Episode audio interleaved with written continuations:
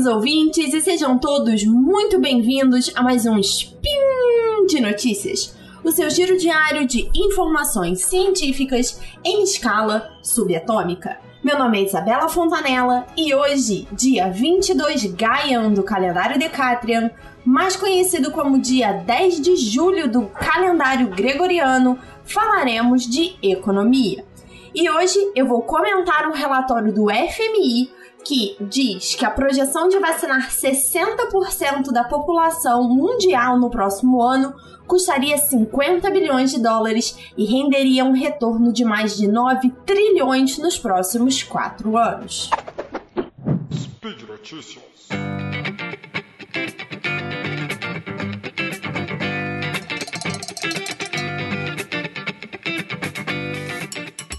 Gente, esse relatório do FMI ele fala não só desses números, tá? Mas é, uma coisa que me chamou muito a atenção é que logo na introdução o FMI é uma, uma instituição conhecida muito por focar a questão econômica, crescimento, comércio e tudo mais, mas é, me chamou muito a atenção esse pilar, né, tanto do relatório quanto das falas do FMI em geral, e foi uma coisa que eu já citei aqui antes, que é a ideia de que políticas sanitárias de combate à pandemia também são políticas econômicas.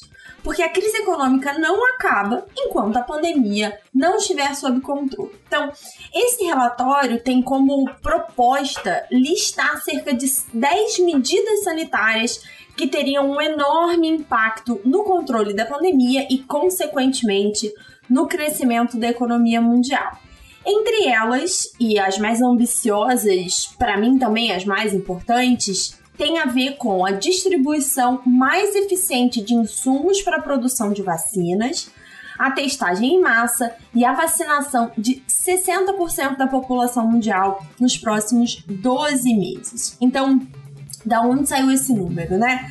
Esse 60% considera que, além das pessoas que já foram vacinadas, existe aí um estoque de vacina já compradas, já prontas, além da capacidade atual de produção. Isso chegaria a cerca de 6 bilhões de doses ou mais 3,6 bilhões de pessoas vacinadas. E aí é, pode considerar aí duas doses, dose única, tudo mais. Aí foi levado em consideração no cálculo.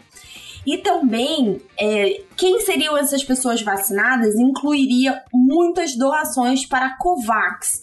Então, o que é a COVAX? É uma coalizão que envolve a OMS, que tem a ideia de comprar e distribuir vacinas pelos 91 países mais pobres do mundo. E essa doação para a COVAX é uma peça crucial nesse projeto que o FMI colocou no relatório, porque enquanto todos os países não tiverem uma cobertura vacinal mínima, o risco de mutações é muito alto. E aí, todos os investimentos dos países mais ricos na, na vacinação da sua própria população pode ir por água abaixo, porque a gente já está vendo que algumas mutações não são cobertas pelas vacinas que já foram desenvolvidas.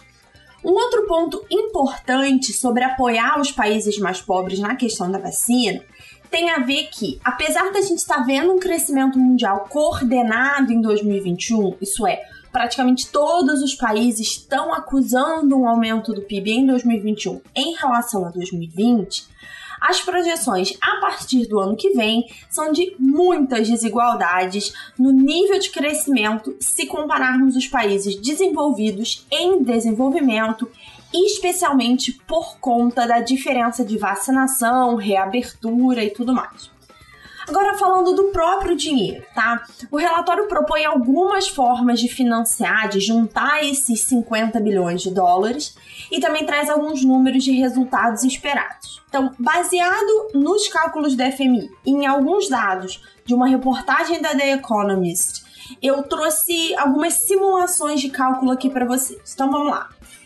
As medidas custariam ali um total de 50 bilhões e resultariam em 9 trilhões de dólares em ganhos econômicos nos próximos quatro anos.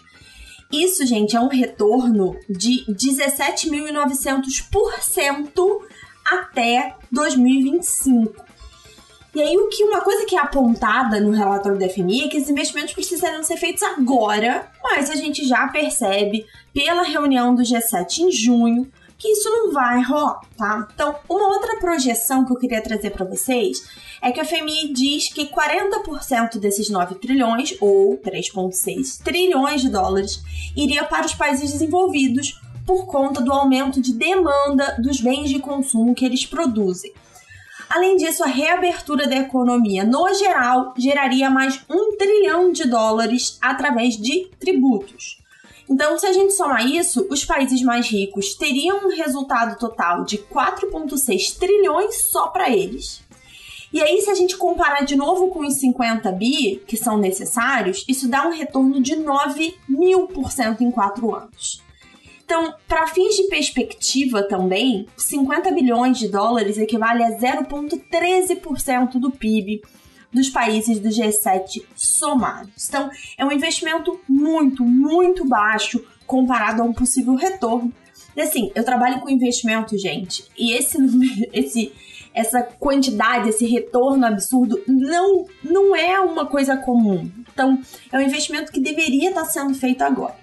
Além disso, a cobertura da The Economist, que eu também já citei, destaca que se o G7 fizesse esse investimento, também seria uma sinalização diplomática muito forte.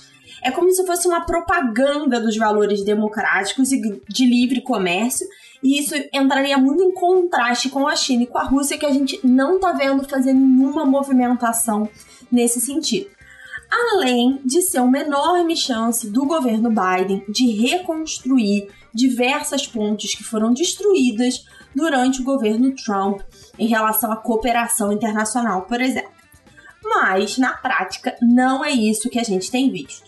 O Reino Unido comprou cinco vezes mais doses do que precisa para imunizar toda a sua população, mas na última reunião do G7, até agora, só sinalizou a doação de 1 bilhão dessas doses. Os Estados Unidos têm um enorme estoque de AstraZeneca Oxford parado, porque o FDA, né, o que seria é, a Anvisa deles, não liberou esse imunizante por lá, mas ele só sinalizou a doação de 500 milhões de dólares.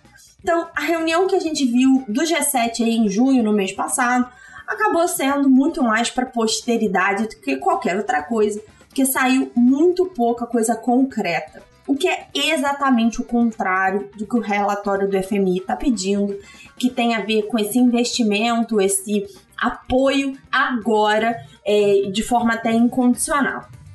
E aí você pode estar se perguntando se existe alguma forma de coordenar isso, né? A gente conversou sobre isso no Contrafactual 129, tava eu, Fencas e Tarek, e a gente discutiu muito a dificuldade de uma coordenação global. E, e, é isso exatamente que a gente tá vendo. Naquele episódio, a gente falou quais seriam as possibilidades, né, de haver uma presidência, uma centralização, e a gente só conseguia imaginar uma ameaça muito grande que a pandemia é, né, uma ameaça global que afeta todo mundo, independente aí de renda, mas é, na prática, nem quando a gente olha essas projeções do FMI com ganhos econômicos maravilhosos, que deveria ser um estímulo suficiente para os países cooperarem e investirem realmente né, em medidas sanitárias para o mundo inteiro, nem assim eles são capazes de se coordenar pelo bem comum do planeta. Então, a perspectiva é negativa, apesar da gente estar vendo que existe uma solução é só que os países não estão afim de adotá-la. E por hoje é só. Os links para o relatório do FMI e a coluna da The Economist que eu citei estão na postagem desse episódio no site do Portal Deviante, onde vocês também encontram o episódio do Contrafactual 129 que eu citei.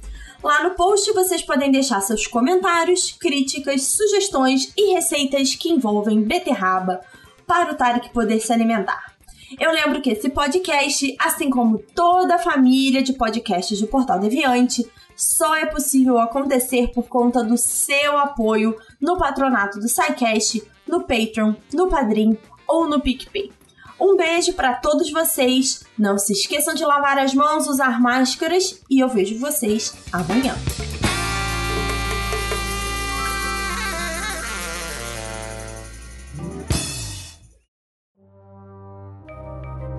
Este programa foi produzido por Mentes Deviantes. deviante.com.br